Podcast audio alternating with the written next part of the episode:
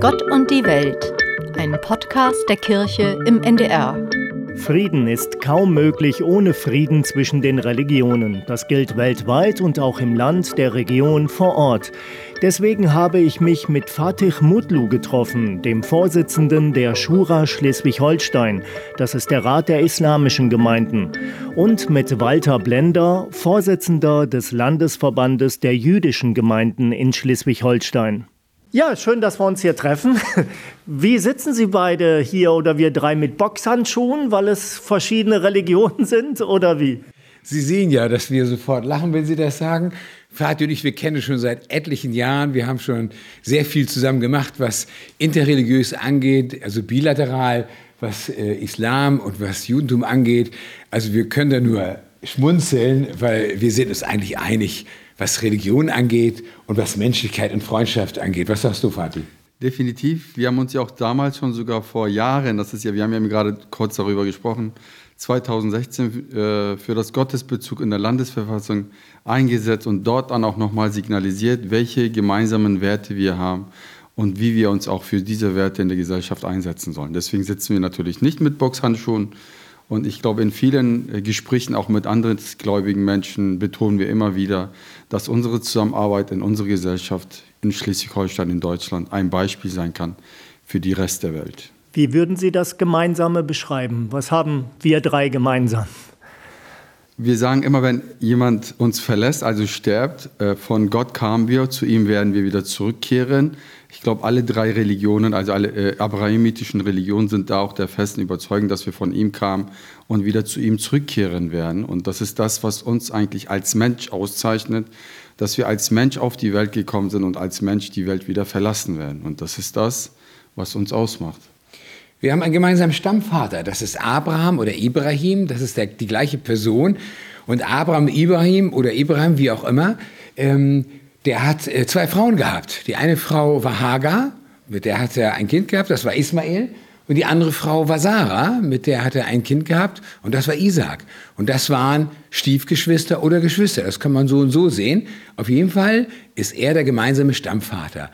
Und das haben wir nicht nur gemeinsam, sondern auch, äh, wenn man es genau nimmt, ähm, der Grundgedanke der Religion. Wir können uns über viele Dinge, die in der Bibel, in der Torah oder auch im islamischen Gebetsbuch oder in dem, in dem, in dem Koran, was dort äh, geschildert wird, streiten. Aber die Basis, das haben ja Menschen geschrieben, aber die Basis ist gleich. Die Basis im Islam und Judentum ist, wir warten auf eine messianische Zeit auf den Messias oder den Sohn von Gott.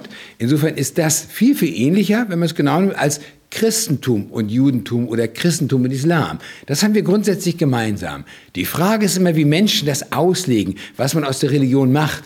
Und da, äh, wenn wir durch die Geschichte gehen, da kann man äh, keine Religion nach vorne tun. Da hat jeder etwas, wo man sagen kann, das dürfte man heute nicht mehr tun. Aber es ist mehr gemeinsam als nicht gemeinsam. Und es ist der gleiche gemeint, wenn wir sagen Gott oder Allah. Für meine katholische Kirche kann ich sagen, das ist jetzt fast 70 Jahre her, Zweites Vatikanisches Konzil, das Dokument Nostra Aetate über das Verhältnis zu den nichtchristlichen Religionen, das da gesagt wurde, wenn es einen Gott gibt, dann ist er für alle Menschen da, also lasst uns das Gemeinsame suchen. Und da wurde genau auf, auf Abraham verwiesen irgendwie und äh, dann auch gesagt, dass, dass wir als Christen so und so nur ein, ein Schößling im äh, Ölbaum des, Juden, des Judentums sind. Was für eine Bedeutung hat Abraham im Islam? Unser Opferfest zum Beispiel setzt ein Zeichen, was Abraham ja bereit war, für Gott zu opfern. Da wollte er seinen Sohn opfern und Gott hat es ihm befohlen und er hat diese Aufforderung aufgenommen und war bereit, für Gott etwas zu opfern. Und wir heute, wir Muslime feiern heute weiterhin diese Tradition und deswegen ist es einer der größten Feste, die Muslime haben. Und deswegen würde ich schon sagen, es ist für uns natürlich auch sehr wichtig zu schauen, okay, wie sind die Religionen entstanden? Die Entstehung der Religionen fing ja mit Abraham an und deswegen hat es eine sehr große Bedeutung auch im Islam. Ein Bild vom Islam, das wir alle, glaube ich, kennen, ist die Kaaba in, in Mekka. Das hat auch was mit Abraham zu tun, ne? Ich war ja zuletzt jetzt in Hajj. Ich muss mich mir jetzt kurz einmal beruhigen. genau, es gibt ja einmal den Taf, den wir machen. Äh, das ist dann ja siebenmal umkehren. der Kaaba, um Hajj-Pflicht zu erfüllen und einmal auch unsere Mutter, äh, der, die Frau von Abraham, der nach Wasser für seinen Sohn gesucht hatte und von einem Punkt zu dem nächsten also gegangen ist, einmal hin und einmal zurück und erst beim siebten Mal Semsem-Wasser entdeckt hat. Und das müssen wir immer, wenn wir zu unserem zu Hajj fahren, alle Leute, die mit dem Wunsch dorthin reisen, um Hajj-Pflicht zu erfüllen, müssen das natürlich dann auch machen, damit sie dann im Endeffekt sich als Hajjis bezeichnen. Und das sind eigentlich alles Pflichten, die dann aus dem Zeit Abrahams entstanden sind. Und Abraham war auch derjenige, der Kabe wieder aufgebaut hat. Und deswegen beruft Islam sich sehr viel auch auf die Traditionen, die wir geerbt haben von unserem Propheten Abraham. Ja. Ist das zu niedlich gesagt oder richtig, wenn ich sage, wir sind alle Kinder Abrahams und Nachfahren Abrahams? Also ich finde, das ist richtig gesagt, weil es ist der gemeinsame Stammvater der drei großen Weltreligionen. Und äh, wenn man sich auf so etwas beruft, dann müsste es auch aus meiner Sicht so etwas wie ein gemeinsames Gebet geben, ein, eine gemeinsame Begegnungsstätte und irgendetwas Gemeinsames, auf das man sich berufen kann. Und das würde aus meiner Sicht auch bedingen, dass es eigentlich nie Kriege unter Brüdern geben kann. Also Theoretisch müssten wir eine Grenze ziehen zwischen den Religionen, die nicht Abraham als Stammvater haben und schauen, wie kommen wir mit denen klar. Aber wir müssten grundsätzlich eigentlich miteinander klarkommen. Und wenn ich das ergänzen darf, ich finde, in dem gesamten Zusammenhang spielt immer das Buch von Lessing eine große Rolle mit äh, Nathan dem Weisen, wo es um die Ringparabel geht. Diese Ringparabel besagt ja in Kürze, ich stelle es gerne dar für die, die das nicht kennen, dass ein großer weiser Vater, in Klammern, Gott ist damit gemeint, drei Söhne hatte, also vielleicht die drei Weltreligionen, so wird es gesagt, und er hatte nur einen Ring, den er vererben konnte.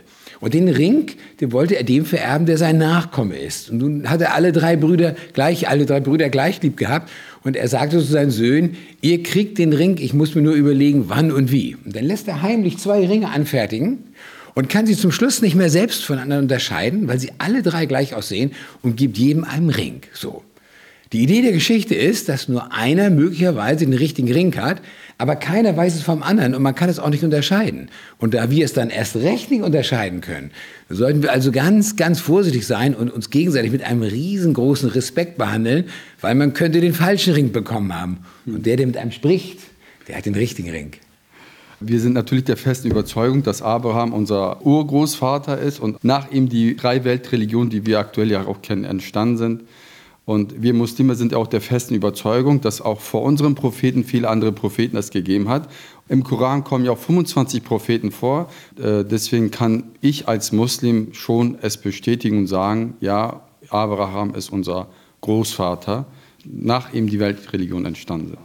Was können wir Christen, Juden, Muslime, was können und sollten wir denn im Alltag tun, um mehr das Gemeinsame zu betonen? Ja, das Erste ist, dass wir Respekt voneinander haben müssen.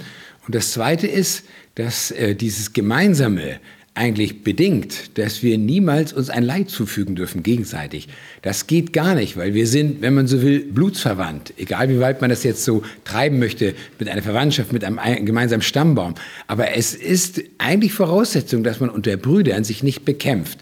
So. Und wenn wir das jetzt sehen, was heute ist, dann wissen wir, das, was passiert unabhängig von Ursachen und wer ein größerer Aggressor sein könnte, es ist einfach falsch.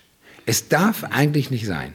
Allen sollte erstmal klar sein, dass wir vor Gott alle gleich sind und Menschen sind. Hier verstehen wir uns ja alle sehr gut. Wir kennen uns gut. Wir haben in der Vergangenheit, wie bereits schon auch erwähnt, uns für unterschiedliche Sachen wie auch Gottesbezug in der Landesverfassung stark gemacht, weil wir uns gut verstehen und wissen, welche Werte wir haben. Und diese Werte müssten wir vielleicht runtertragen in die Gesellschaft. Wir sollten uns gemeinsam Gedanken machen, was können wir noch machen, um damit auch unsere Mitmenschen um uns herum, in unsere Gemeinde oder die auch vielleicht nicht unbedingt religiös sind, nicht in einer Gemeinde sind, können wir mitnehmen, um ein Zeichen zu setzen, dass wir wirklich gemeinsame Werte haben. Und auch wenn wir gemeinsame Werte nicht haben oder unterschiedliche Werte in bestimmten Bereichen haben, weil deswegen sind wir unterschiedliche Religionen, wie können wir trotzdem uns respektvoll begegnen und die Unterschiede akzeptieren, im Frieden zusammenleben. Und das ist das, was meiner Ansicht nach Gottesbezug, also die Debatte oder diese Aktion Gottesbezug in der Landesverfassung sehr gut gezeigt hat. Wir haben, es hat uns damals sehr oft auch Fragen erreicht. ob wir wirklich der festen Überzeugung sind, dass wir an denselben Gott glauben. Und das sollte in der Zukunft öfter kommuniziert werden. Und ich glaube, es sollte auch kein Unterschied gemacht werden zwischen dem Leid der Menschen. Wenn unschuldige Zivilisten Leidtragende sind, dann müssen wir uns vielleicht gemeinsam dafür stark machen. Also es ist ja nicht nur der Nahostkonflikt, der gerade es ja, es ja gibt, es gibt auch einen Krieg in Russland gegen äh, die Ukraine. Und auch da sehen wir, dass Leidtragende immer die unschuldigen Menschen sind und Machthaber wiederum äh, andere Ziele verfolgen können. Und wenn dann auch noch terroristische Gruppierungen im Spiel sind, dann ist das natürlich umso schlimmer für uns, um da ein klares Zeichen zu setzen. Aber dennoch ist es, finde ich, wichtig, ein Zeichen zu setzen, wo es darum geht, die leidtragenden Menschen dürfen nicht die Zivilisten sein. Und wir können vielleicht als Religionen dafür ein Zeichen setzen und sagen, wir verstehen uns, wir setzen uns für den Frieden ein und das sind unsere Werte. Und lieber Politik, guck mal hin und schaut, dass ihr auch mal eine Lösung finden könnt. Das könnte ein Zeichen sein. Klappt das in Schleswig-Holstein hier im Raum nur zwischen Ihnen und uns persönlich oder würden Sie sagen, das Verhältnis zwischen den Religionen in Schleswig-Holstein ist intakt? Also grundsätzlich glaube ich, dass das Verhältnis intakt ist. Wenn ich grundsätzlich sage, dann berufe ich mich auf die Zeit, die wir früher hatten, wo wir uns gegenseitig besucht haben in Moscheen, in Synagogen, wo wir uns eingeladen haben zu Jubiläen, wo wir mit, wo wir mit einer gemeinsamen Idee Verfassung, Gottesbezug zusammengearbeitet haben, obwohl wir uns eigentlich gar nicht kannten, war das schon klar, dass man alles gemeinsam macht so. Also ich denke, das klappt grundsätzlich. Wir werden natürlich auch irgendwann mal äh, das beim Namen nennen müssen, wenn es Probleme gibt. Und die Probleme sind aber nicht die mit den hier vorhandenen Moscheegemeinden, die wir kennen von früher. Ich erinnere daran, dass unsere Töchter mal gemeinsam Fußball gespielt haben. Da gab es überhaupt kein Problem hier in der Moscheegemeinde, zum Beispiel in Bad Segeberg, ähm, und wir uns gut kannten. Ein Problem entstand vielleicht, weil neue Menschen dazukamen. Viele Flüchtlinge kommen hierher und die haben vielleicht nicht die gleichen Werte wie die hier angestammten Moslems. Und das mischt sich. Und dann gibt es vielleicht Spannung. Und dann müssen wir schauen, wie geht man damit um. Aber da sind wir alle aufgerufen, die gesamte Gesellschaft, wie Sie sagten, ob Christen, Juden, Moslems, vor allem die, die hier schon lebten, zu sagen, wir leben hier mit diesen Werten, gerade in Schleswig-Holstein, ein, finde ich, ein sehr ruhiges, angenehmes, nicht so spannungsgeladenes Land. Hier können wir Vorreiter sein für die gesamte Bundesrepublik. Also ich denke, das ist etwas, wo wir sagen können, unsere Aufgabe und vielleicht auch der Wunsch, das fortzuführen, was hier war. Denn es war immer friedlich. Wir haben uns hier in der Vergangenheit, ich weiß nicht, ob du da andere Erfahrungen gemacht hast, Fadi, aber nie angefeindet. Es gab nie irgendeine ausgesprochene Feindschaft oder eine Begebenheit, die so etwas zum Ausdruck brachte. Wäre das dann vielleicht auch medial wichtig, ich sag mal, mehr Schleswig-Holstein in die Medien zu bringen, weniger Neukölln? Ja, ich bin wiederum auch der Auffassung, dass wir einige Bilder, die wir natürlich aus den Medien sehen, in der Regel nicht die absolute Mehrheit vertritt. Der Konflikt ist interessant. Der Konflikt ist interessant und das wird natürlich in erster Linie, wenn es sehr, sehr aktuell ist, gezeigt. Und das bringt uns natürlich auch in die Padolier, äh, uns von solchen Menschen zu distanzieren. Das ist uns allen bewusst und das kommt vielleicht in Europa, sind das mehrheitlich aktuell äh, Muslime, in anderen Ländern sind das vielleicht andere Religionen, die eher so im Vordergrund stehen, wenn es um äh, Gewalt oder anders Denkende, Diskriminieren, Ausgrenzen. Dennoch äh, finde ich, sind wir in Schleswig-Holstein nicht die einzigen. Es gibt auch andere Bundesländer, von denen wir auch sehr gute Beispiele sehen, wie aus Hamburg. Auch da hat es ja sehr positive, gute Zusammenarbeit gegeben und es gibt es auch Beispiele. Und ich glaube, das sind auch nicht nur unsere Werte, die wir also von religiösen Menschen, die in Deutschland leben, sondern das sind die Werte, die unsere Religion uns mitgeben.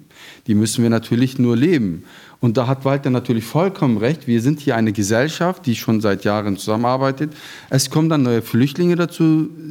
Teilweise sind es muslimische Flüchtlinge aus den muslimischen Ländern. Es sind aber auch viele Nicht-Muslime mit dabei. Und diesen Menschen müssen wir natürlich bei der Integration oder unsere Gesellschaft vielleicht dabei unterstützen, um diese Menschen schneller in unsere Gesellschaft zu integrieren. Und da haben wir eine sehr große Aufgabe und da brauchen wir vielleicht auch die Unterstützung der Politik.